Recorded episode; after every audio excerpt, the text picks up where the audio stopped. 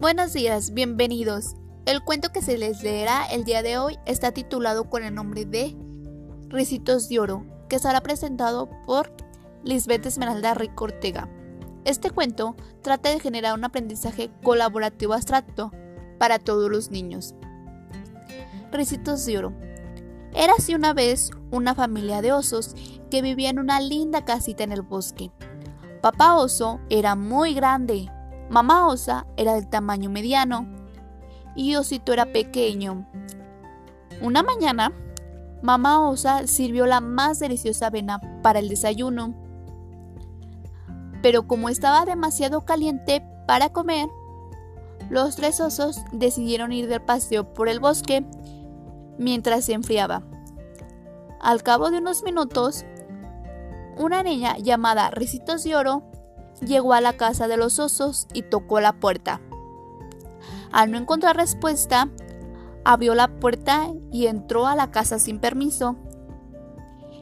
En la cocina había una mesa con tres tazas de avena, una grande, una mediana y una pequeña. Ricitos de Oro tenía un gran apetito y la avena se veía deliciosa. Primero probó la avena de la taza grande, pero la avena estaba muy fría y no le gustó. Luego probó la avena de la taza mediana, pero la avena estaba muy caliente y tampoco le gustó.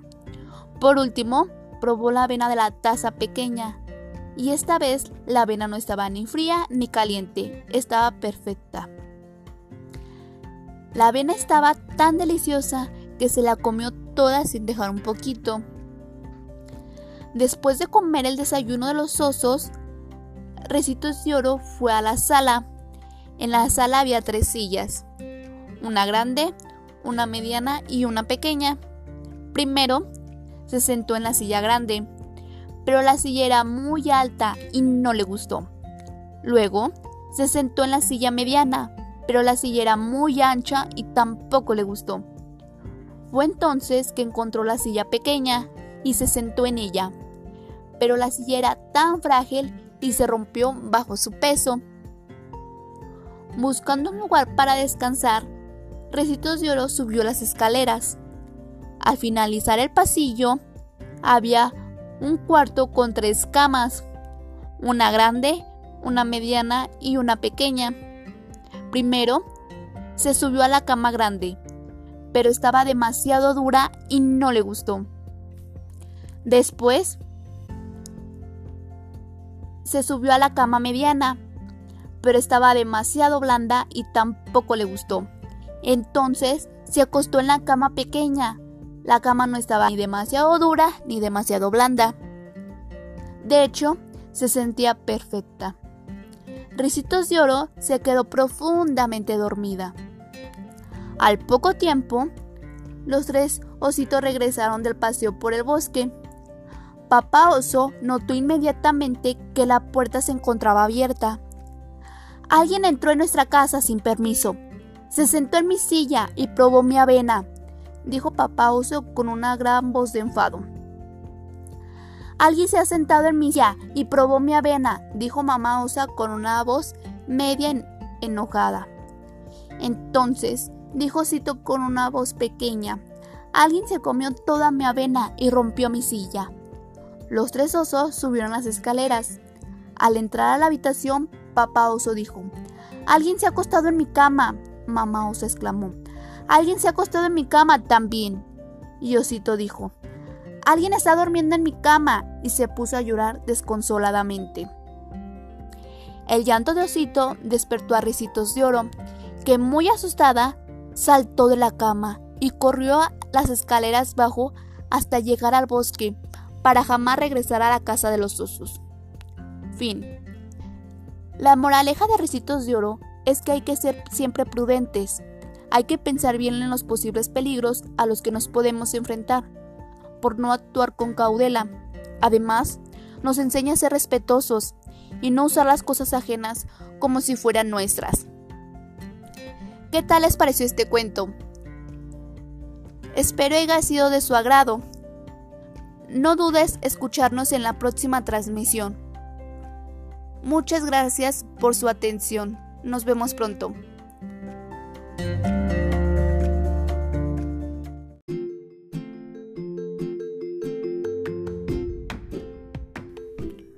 Buenos días, bienvenidos. El cuento que se les leerá el día de hoy está titulado con el nombre de La Bella Durmiente, que estará dirigido para todos los niños.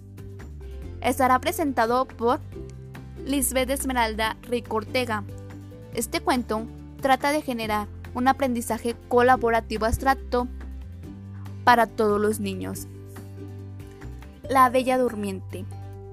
Érase una vez un rey y una reina que vivían muy felices, pero anhelaban tener hijos.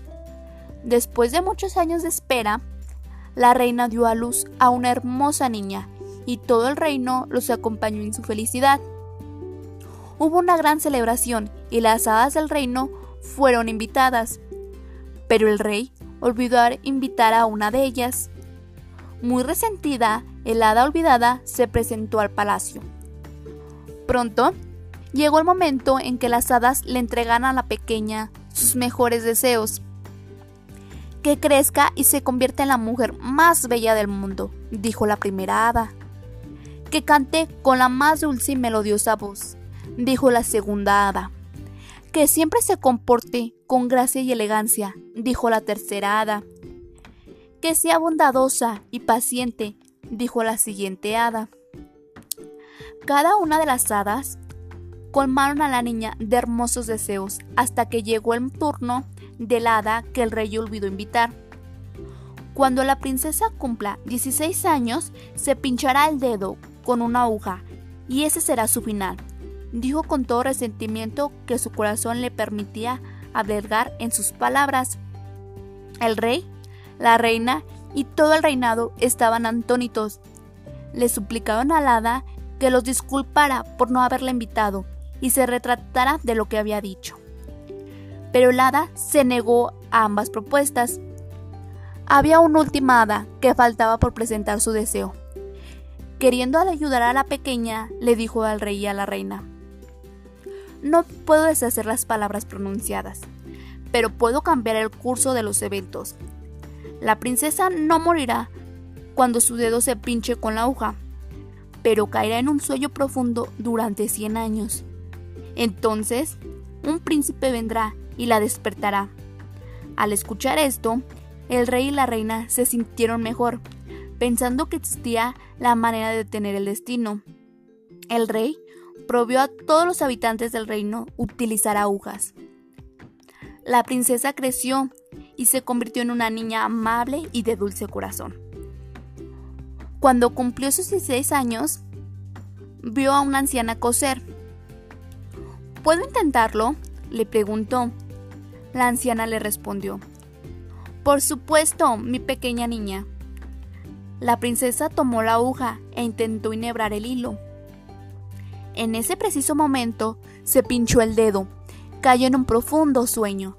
La anciana, que en realidad era el hada resentida, la llevó de regreso al palacio y el rey y la reina la acostaron en su cama. El reino, que antes los había acompañado en la felicidad, los acompañó en la desgracia. Todos cayeron en un profundo sueño. Pasaron cien años. Un día, por cuenta del destino, un príncipe llegó al palacio. Él no podía dar créditos a lo que veían sus ojos. Los guardias los sirvientes, los gatos y hasta las vacas dormían y roncaban. Al acercarse a la princesa, pensó que era ella el ser más hermoso del mundo y le plantó un beso en la mejilla. Inmediatamente, la princesa se despertó y junto a ella el rey, la reina, los guardias, los sirvientes, los gatos y hasta las vacas abrieron sus ojos. El príncipe y la princesa se casaron y vivieron felices para siempre. Fin. La moraleja de la Bella Durmiente es que los sacrificios que deben hacerse para alcanzar algo que se desea, la lucha, la persistencia y la paciencia que debemos poseer si queremos alcanzar los objetivos importantes en nuestras vidas. Y finalmente, pensar en las dificultades y los obstáculos que puedan presentarse en la vida. Siempre el bien termina imponiendo el mal. ¿Qué tal les pareció el cuento? Espero que haya sido de su agrado. No dudes en escucharnos en nuestra próxima transmisión.